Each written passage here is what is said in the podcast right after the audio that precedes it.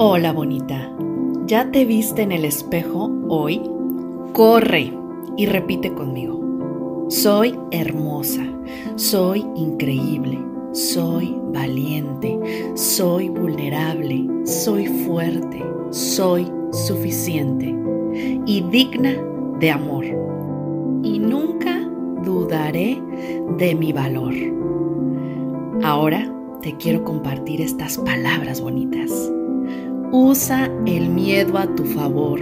El miedo te sirve como advertencia, así que transfórmalo. En lugar de decir me da miedo enfermar, al sentirlo, transfórmalo en valor, como me doy cuenta de lo importante que es mi salud. En lugar de me da miedo emprender, transfórmalo por valoro mis sueños, iré por ellos.